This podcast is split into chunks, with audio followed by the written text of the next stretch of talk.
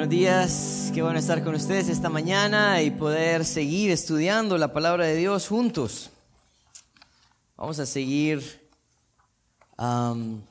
estudiando el capítulo 8 de Mateo y reconociendo el poder de Jesús. Yo quiero eh, que nosotros podamos ver esta mañana cómo Jesús empieza una, una nueva serie de milagros y ahora nos muestra eh, que su poder excede eh, no solamente el hecho de sanar personas enfermas, eh, sino también Él puede mostrarnos mucho más ah, su poder a través de controlar la naturaleza. Si ustedes recuerdan, en los primeros versículos del capítulo 8, Jesús hace tres milagros ah, que están enfocados, parece, a un grupo de la sociedad donde, donde ellos habían sido marginados. Él sanó a un leproso, quien era alguien impuro, indigno de estar en medio de las personas, y le dio la oportunidad de ser parte nuevamente. Sana a un siervo de un centurión, alguien que no era categorizado como alguien ah, grato hacia el pueblo judío, pero el Señor tiene misericordia de su siervo y también tuvo la misericordia de sanar la suegra de Pedro. La semana pasada el pastor José Adán nos, hacía meditar en los versículos 18 al 22 y nos recordaba que habían personas que decidían rechazar a Jesús por sus comodidades, por sus posesiones y aún por relaciones que se consideraban más importantes. Hoy vamos a empezar esta nueva parte en el capítulo 8, versículo 23 al 27 y vamos a hablar acerca de este milagro que el Señor eh, hace. Este milagro que también nos va a llevar a ver eh, si las personas que siguen a Jesús están dispuestas a pagar el precio o, o darse cuenta que las dificultades son la herramienta que Dios usa para mostrarnos también su grandeza.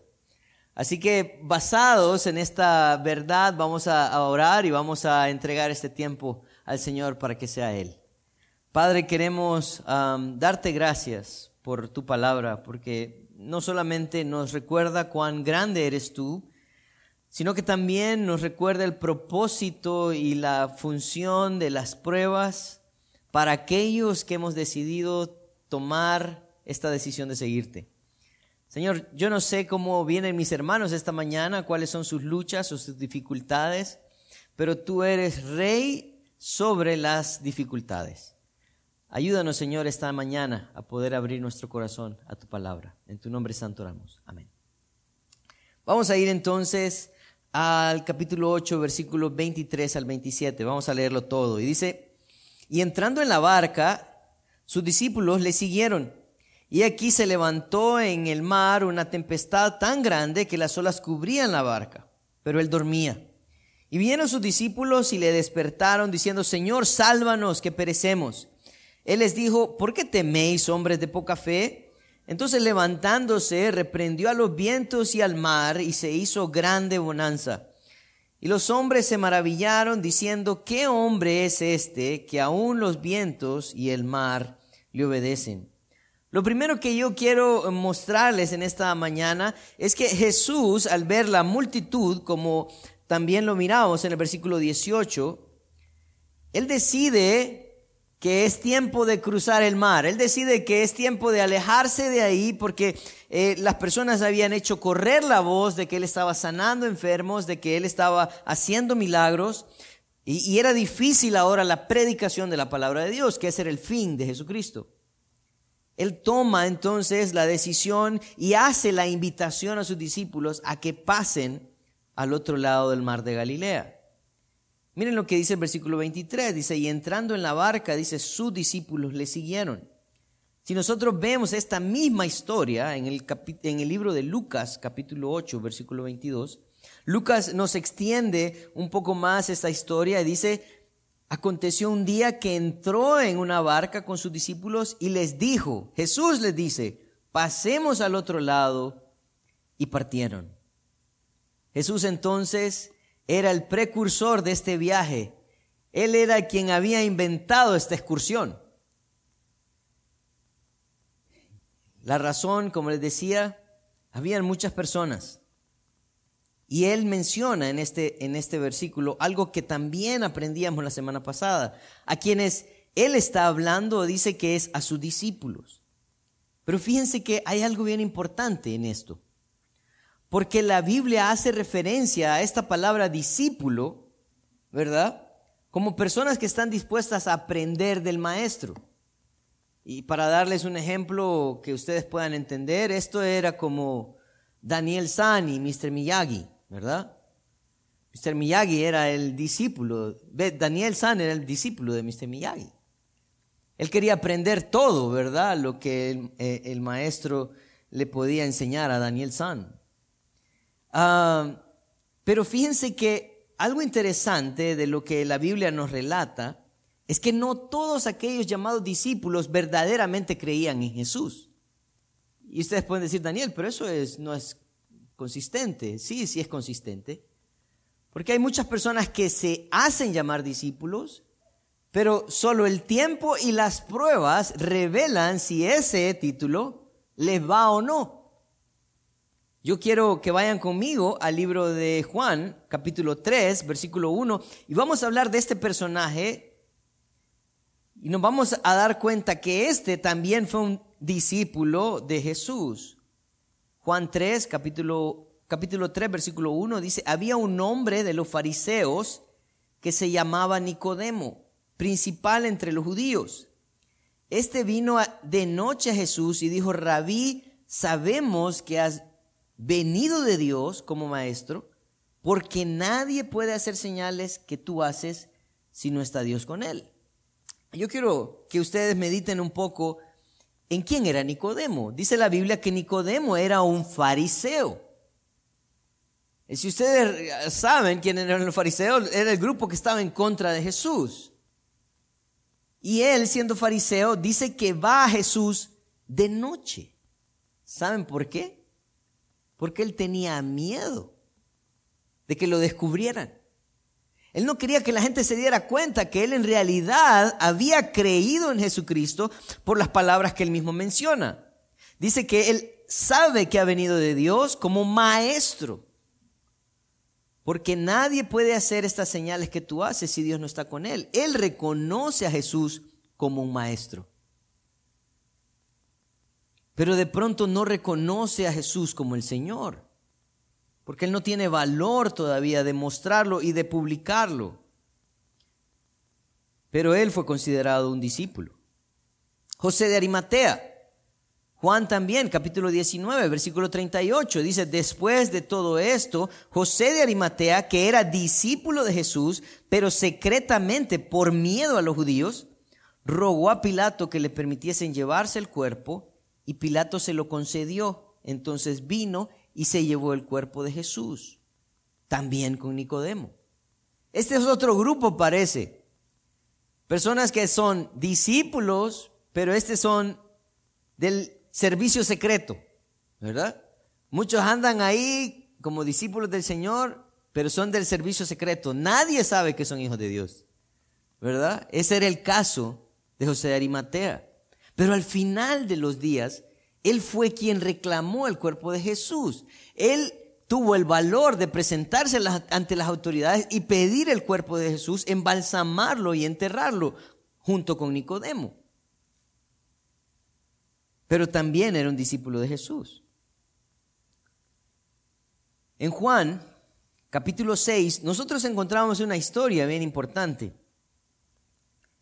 Y Jesús empezó a hablar con sus discípulos y les dijo que Él era el pan de vida. Y era algo que a ellos no les pareció. Una enseñanza que Jesús les dio que a ellos no les pareció. Ellos podían reconocer a Jesús como un buen maestro, como un profeta sin duda de Dios. Ellos podían reconocerlo de otras maneras, pero no como Dios mismo. Y Juan 6, 66, 68 dice, después de, perdón, desde entonces, perdón, muchos de sus discípulos volvieron atrás y ya no andaban con él. Esa fue la respuesta de los, de los discípulos. Quiere decir que había un grupo que sí andaba detrás de él, que de pronto se mostraba afín a sus enseñanzas y a su autoridad, pero en el momento que Jesús toca un hilo sensible de sus vidas, lo rechazan y deciden irse. Y miren, esto sucede con nosotros. Por otra parte, Jesús mismo en, Juan 6, 67, voltea y ve a sus doce discípulos y les hace una pregunta, ¿quieres acaso también iros vosotros? Le respondió Simón Pedro, Señor, ¿a quién iremos? Tú tienes palabras de vida eterna. Si ustedes ven entonces hay cuatro categorías de discípulos. Y yo estoy seguro esta mañana que en esta congregación hay esos cuatro tipos de discípulos. Personas que creen en Jesús, en su enseñanza como una buena enseñanza correcta, pero no lo ven como su Señor. Personas que sí lo ven como un Señor, pero no están dispuestos a revelar su identidad como discípulos de Él. Hay otros que simplemente están aquí, ¿verdad? Por acompañar a los discípulos y también están los discípulos genuinos. Yo quiero decirte algo. Este título no hace a una persona santa. ¿Verdad? El decir que nosotros somos discípulos del Señor no quiere decir que somos perfectos. El decir que nosotros somos discípulos del Señor no quiere decir que tenemos un estatus mayor. Lo que quiere decir es que lo hemos reconocido como nuestro único y suficiente Salvador. Pero miren que hay algo bien importante aquí, en el versículo 23. Porque entonces Jesús entró a la barca y le dijo a estos, que habían escuchado la enseñanza anterior, la del domingo pasado, si no la vio, pues está en YouTube, búsquela. Aquellos que no tenían ninguna atadura en cuanto a su comodidad, a sus posesiones y, y a sus relaciones. Yo quiero seguirte, se subieron. Y lo que sucede es que lo que la Biblia nos narra es que no fueron solamente los doce. Miren lo que dice Marcos capítulo 4, versículo 36. Dice, y despidiendo a la multitud, le tomaron como estaba en la barca y había también con él otras barcas. Así que en este momento es el momento del auge, la popularidad de Jesús, ¿verdad? Se está volviendo lo más in. El momento ha llegado y todos aquellos que estaban viendo los milagros de Jesús, escuchando las enseñanzas de Jesús, dijeron, este es el hombre. Pero yo quiero decirte algo, mi hermano, esta mañana. Si te subes a la barca con Jesús, debes de estar listo y preparado para lo que viene. Miren lo que dice el versículo 24 y 25. Dice, y aquí se levantó en el mar una tempestad tan grande que las olas cubrían la barca, pero él dormía. Y vinieron sus discípulos y le, y le despertaron diciendo, Señor, sálvanos que perecemos. Jesús hizo una invitación a estos discípulos. Y hay una diferencia grande entre la actitud de los discípulos en medio de la tempestad y la actitud de Jesús en medio de la tempestad. El texto nos lo muestra. Pero en primer lugar quiero hablar acerca de los discípulos. ¿Qué fue lo que mostró la actitud de los discípulos? Marcos nos relata también este, esta misma historia y dice Marcos 4:38, dice, y él estaba en la popa durmiendo sobre un cabezal, y le despertaron y le dijeron, maestro, ¿no tienes cuidado que perecemos? Básicamente le estaba diciendo, ¿y es que acaso no te importa Jesús? Nosotros aquí ahogándonos, haciendo todo lo posible por mantener este barco en pie, y tú ahí acostadito en un cojín. ¿Qué te pasa, Jesús? Y yo quiero decirte algo. El poder de la prueba. La prueba saca todo lo que hay en nosotros. Todo, todo lo que hay en nosotros. Algunos dicen que es en el tiempo de la prueba donde se dan a conocer quiénes son los verdaderos amigos, ¿verdad? Pero yo diría que en el tiempo de la prueba es donde se da a conocer quiénes son los verdaderos discípulos. Este no es un problema nuevo de los discípulos. El salmista también en el Salmo 10, versículo 1, dice estas palabras, dice, ¿por qué estás lejos, oh Jehová, y te escondes en el tiempo de la tribulación? Para el salmista en ese momento Dios estaba lejos. Señor, no nos estás escuchando. No me dejaste en visto, Señor. No estás revisando tus correos. No estás viendo mi necesidad. Señor, ¿estás dormido? Miren lo que dice Salmo 56, 56, 1 al 4. Dice, ten misericordia de mí, oh Dios, porque me devoraría el hombre, me oprime combatiéndome cada día. Todo el día mis enemigos me pisotean porque muchos son los que pelean contra mí con soberbia. En el día que temo, dice el salmista, yo en ti confío. En Dios alabaré su palabra. En Dios he confiado, no temeré lo que me pueda hacer el hombre.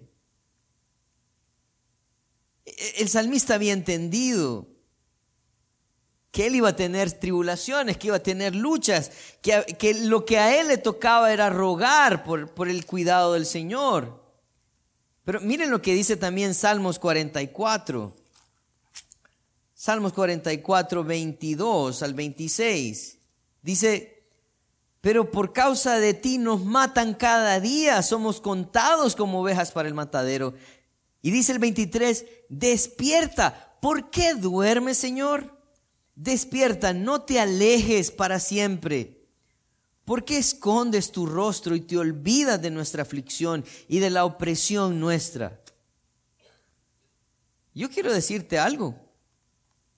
¿Podemos nosotros que conocemos la historia de Jesús calmando la tempestad decir, qué bárbaros esos discípulos? Pero ¿no es este también nuestro clamor muchas veces? ¿No es este también nuestra idea de Dios que está dormido, que no nos escucha? Que se ha olvidado de nosotros. El Señor entonces invita a estos, a estos hombres a que suban con él a la barca. Y mientras él dormía, la barca casi se hundía y ellos corren a decirle a Jesús, no tienes cuidado, no tienes misericordia de nosotros. Miren, yo creo que un dato importante. A veces pensamos que la prueba es, es un mal que Dios nos ha dado por culpa de nuestro pecado. Pero no, no, no siempre es así. A veces pensamos que las pruebas ah, son ese castigo de Dios por no estar en su voluntad, pero no necesariamente ese es el propósito. El libro de Santiago, en el capítulo 1, versículo 2 al 4, dice, hermanos míos, dice Santiago, tened por sumo gozo cuando os halléis en diversas pruebas. Cuando leemos este versículo, nosotros podemos pensar, ¿en serio, Santiago? O sea, ¿tienes idea, Santiago, de lo que estamos pasando? ¿Tienes idea de lo que de lo difícil que es la lucha? Pero él dice, gócense, gócense. ¿Por qué? Porque la prueba tiene un propósito. Versículo 3 de Santiago 1 dice, sabiendo que la prueba de vuestra fe produce paciencia. Mas tenga la paciencia su obra completa para que seáis perfectos y cabales sin que os falte cosa alguna. Piénsenlo. Piénsenlo en estos últimos dos años de pandemia. Piénsenlo. No vamos a morir, no hay vacunas. ¡Ay! Señores, aquí estamos. Y todo nos ha servido para aprender a confiar en el Señor.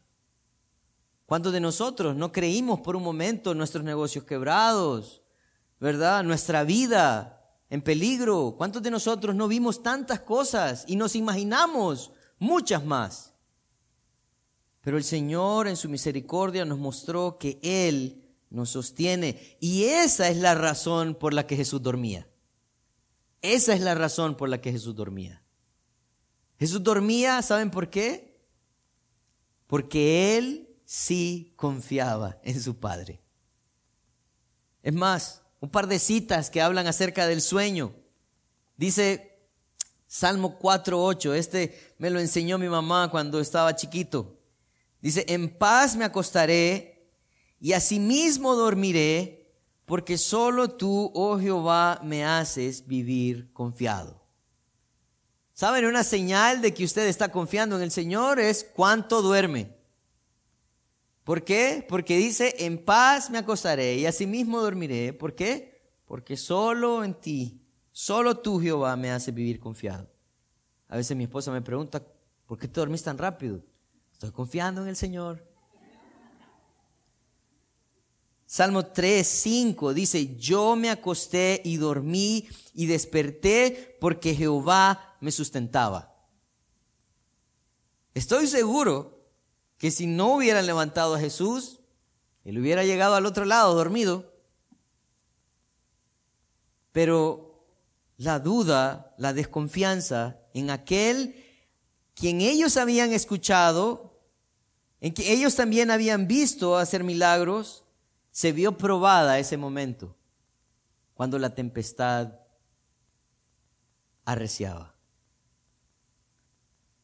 Así que la diferencia que hay entre Jesús y los discípulos es que Él está totalmente confiando en su Padre. Eso nos hace descansar. Así que si no estás durmiendo bien, puedes examinarte y puedes de pronto reconocer que hay áreas de tu vida que no estás entregando al Señor y en las cuales tampoco estás dependiendo. Pero ¿qué sucede? Versículo 26 y 27, Jesús está a punto de mostrarles su poder también. Él les dijo, ¿por qué teméis hombres de poca fe? Entonces levantándose, reprendió a los vientos y el mar y se hizo grande bonanza. Y los hombres se maravillaron diciendo, ¿qué hombre es este que aún los vientos y el mar le obedecen? Jesús, a través de su poder, Él revela que nosotros somos débiles. Es cierto. Él, a través de esa circunstancia, a través de todo lo que está sucediendo, Él lo que, lo que hace ver en nosotros y anhela que nosotros miremos es que somos seres dependientes de un Dios supremo y soberano. Usted no puede hacer nada. Puede tener todo el dinero, puede tener todos los recursos, puede tener todo lo que usted quiera de este mundo. Pero cuando el Señor dice no, es no. Cuando el Señor dice prueba, es prueba. Puede conocer y tener la mayor cantidad de contactos de personas que usted cree que le pueden ayudar, pero nadie puede suplir a nuestro Dios. Algo importante que nosotros tenemos que ver es que Jesús, antes de calmar la tempestad o reprender la tempestad, Él reprende primeramente a sus discípulos. Y les dice, versículo 26, ¿por qué teméis hombres de poca fe? Básicamente lo que él está diciendo es, ¿por qué dejan que el miedo los gobierne? Cuando nosotros, miren, esto es bien importante. Eh, tener miedo no es pecado, ¿verdad? Tener miedo no es pecado. Es más, es parte de esas emociones que el Señor ha dejado en nosotros que nos ayudan también en nuestra vida para advertirnos de ciertas cosas. Por ejemplo, eh, en, mi, en, mi, en mi colonia, cuando yo crecí, había una parte donde nosotros no, no pasábamos, porque ahí estaba Voltron. Ahí estaba Voltron. Y por lo general lo dejaban afuera. Entonces cuando nosotros íbamos de pronto jugando, ¿verdad? Eh, y corríamos y de pronto nos acordábamos, la calle de Voltron, ¿verdad? Y el, y el cielo se oscurecía y empezaba a llover ah, y había que retroceder porque conocíamos a Voltron. Habíamos sido víctimas de Voltron. Era un mensaje para nosotros. El miedo era un mensaje para nosotros. ¿Quieres que te muerda, Voltron? Dale. Pero no querés que te muerda Voltron, retrocede. Así que el temor, miren, el temor no es pecado. Yo creo que el pecado se encuentra en que el temor gobierne tu vida. Ese es el pecado. El temor gobierna tu vida, te paraliza. El temor gobierna tu vida, no te deja avanzar. El temor gobierna tu vida, estás desconfiando de las promesas que el Señor te ha dado. Así que Jesús viene y lo primero que él hace es que él reprende a sus discípulos. Y él básicamente lo que les está diciendo en el versículo 26 es que ellos tienen poca fe. Y yo quiero que nosotros meditemos en esta frase de Jesús. ¿Qué significa para nosotros tener poca fe? Hay gente que tiene más fe, hay gente que tiene menos fe. ¿Qué es lo que Jesús está diciendo? Primero, tenemos que poner claro el concepto de fe. Hebreos 11.1 dice que es pues la fe, la certeza de lo que se espera, la convicción de lo que no se ve. Siempre en Hebreos 11 dice que sin fe es imposible agradar a Dios. Cuando vamos a versículos como Romanos 10, 17, dice que la fe viene como resultado de oír y oír la palabra de Dios. Así que si nosotros unimos el concepto de fe, es confiar en lo que Dios ha dicho, sin dudar en ello.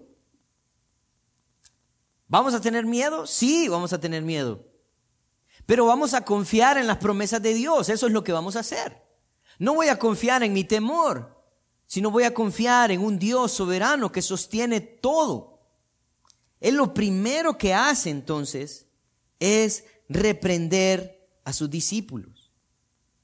Y miren, yo no sé si ustedes lo han meditado, pero los discípulos de Jesús eran caracterizados por ser buenos pescadores, la mayoría de ellos.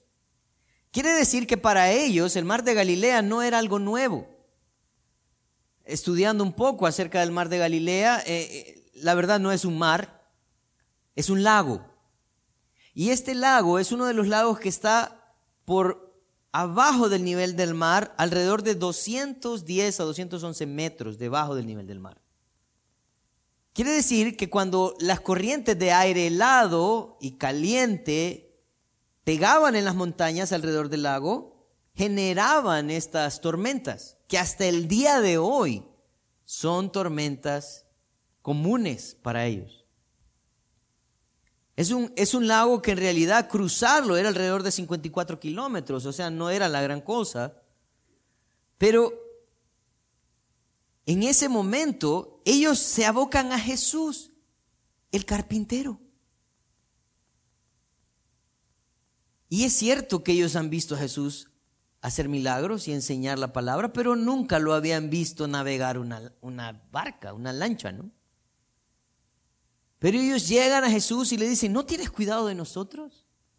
yo no sé qué esperaban ellos. Para mí, eh, yo trato de imaginarme esta situación y yo creo que de pronto ellos decían, Pedro, a la vela, eh, Mateo, a, a pedalear ahí con el remo, ¿verdad? Ustedes, echen las cargas a un lado, usted, el ancla, no sé qué es lo que esperaban que Jesús hiciera. Pero Jesús se levanta y miren lo que hace. Dice, entonces levantándose reprendió a los vientos y al mar y se hizo grande bonanza. Él no respondió la, la necesidad de estos hombres como de pronto ellos pensaron. ¿Por qué?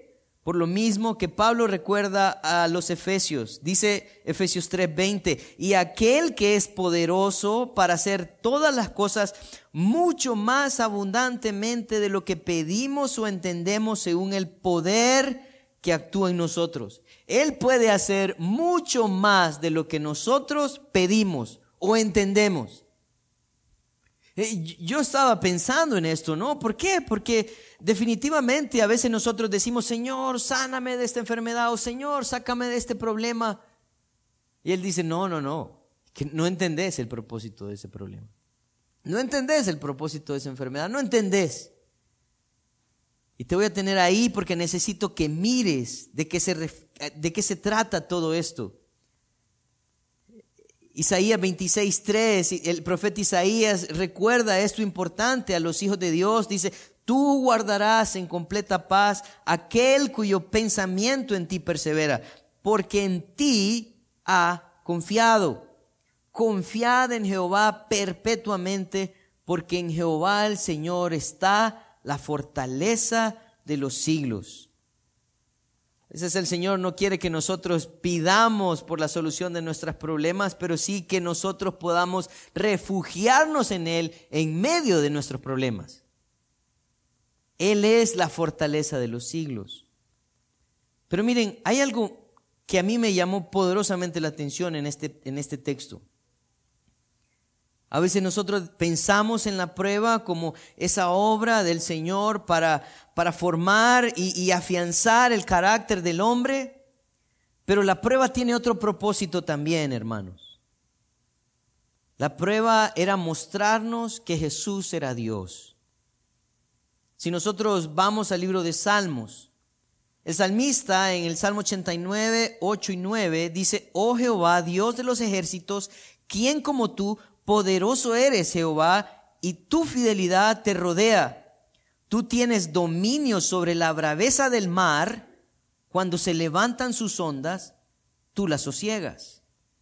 Salmo 46, 1 al 3 dice, Dios es nuestro amparo y fortaleza, pronto auxilio en las tribulaciones. Por tanto, no temeremos, aunque la tierra sea removida y se traspasen los montes al corazón del mar, aunque bramen y se turben sus aguas, y también los montes a causa de su braveza. ¿Qué dice el salmista? No temeré. Así que al final Jesús también estaba cumpliendo lo que de él se hablaba en el Antiguo Testamento. Los que deciden seguir a Cristo vivirán lo que la Escritura dice de él. Los que, los que deciden seguir a Cristo también seremos llevados por el camino de la prueba para ver cara a cara a Dios. Yo quiero recordarles una historia en el libro de Job. Job era el hombre más justo que había en la tierra, el hombre más justo, más justo. No había nadie como Job. Dios lo dijo, no lo digo yo. Al punto donde Dios no solamente prosperaba a Job, sino que también lo cuidaba. ¿Y qué sucede? Satanás llega y le dice, ay Dios, ¿quién no? Así quién no. Si lo cuidas, si lo, si lo proteges, si lo prosperas, así quién no. Y él dijo, ok, prueba mi hijo Job. ¿Y qué sucede al final de la historia de Job? Job 42, 5 y 6 dice, de oídas te había oído, mas ahora mis ojos te ven. Por tanto me aborrezco y me arrepiento en polvo y ceniza. Él estaba diciendo, Señor, yo pensé que era justo. Yo pensé que tenía una relación perfecta contigo. Pero después de la prueba yo puedo ver que tú eres mucho más grande Señor, después de la prueba puedo ver que lo que yo creía tener como relación contigo solamente era una historia. Ahora mis ojos te ven. Hermanos, yo quiero terminar esta mañana recordando tres cosas importantes para nosotros. En primer lugar, muchas personas seguían a Jesús, pero Él invitó a sus discípulos a subir a la barca definitivamente Él probará los suyos, no con el fin de destruirlos, pero sí con el deseo de afirmarlos. Él no te quiere destruir, Él solo te quiere hacer más fuerte. Él quiere que empieces a ver hacia arriba primero. Y miedo en medio de las tempestades no es el pecado que Jesús hace ver a sus discípulos sino el ser controlados por ese temor es lo que refleja la desconfianza a un Dios soberano. Recuerden, ¿vamos a tener miedo? Sí, porque luchamos con una humanidad. Pero no podemos dejar que el miedo nos gobierne. Debemos de confiar en las promesas que el Señor nos ha dado. Las pruebas son tan importantes porque hacen ver al hombre su debilidad y nos ayuda a ver a Dios y su majestad. ¿Saben qué, hermanos? Yo no sé si esta mañana has venido con muchas luchas o pruebas, pero yo quiero decirte, Dios es soberano sobre tus luchas, sobre tus pruebas. Dios tiene el control de todo. Y el Señor no quiere que sea gobernado por el temor de la incertidumbre, sino que sea gobernado por la confianza y la fe en su palabra. Tenemos a un Dios poderoso. A veces parece que nos hundimos, y aun si nos hundiéramos, el Señor tiene todo el control. Vamos a orar. Padre, queremos darte gracias por tu palabra porque Señor, a través de ella también encontramos muchas verdades importantes, necesarias para nosotros. A veces pensamos que el seguirte a ti, Señor, es no tener problemas, tener una vida tranquila.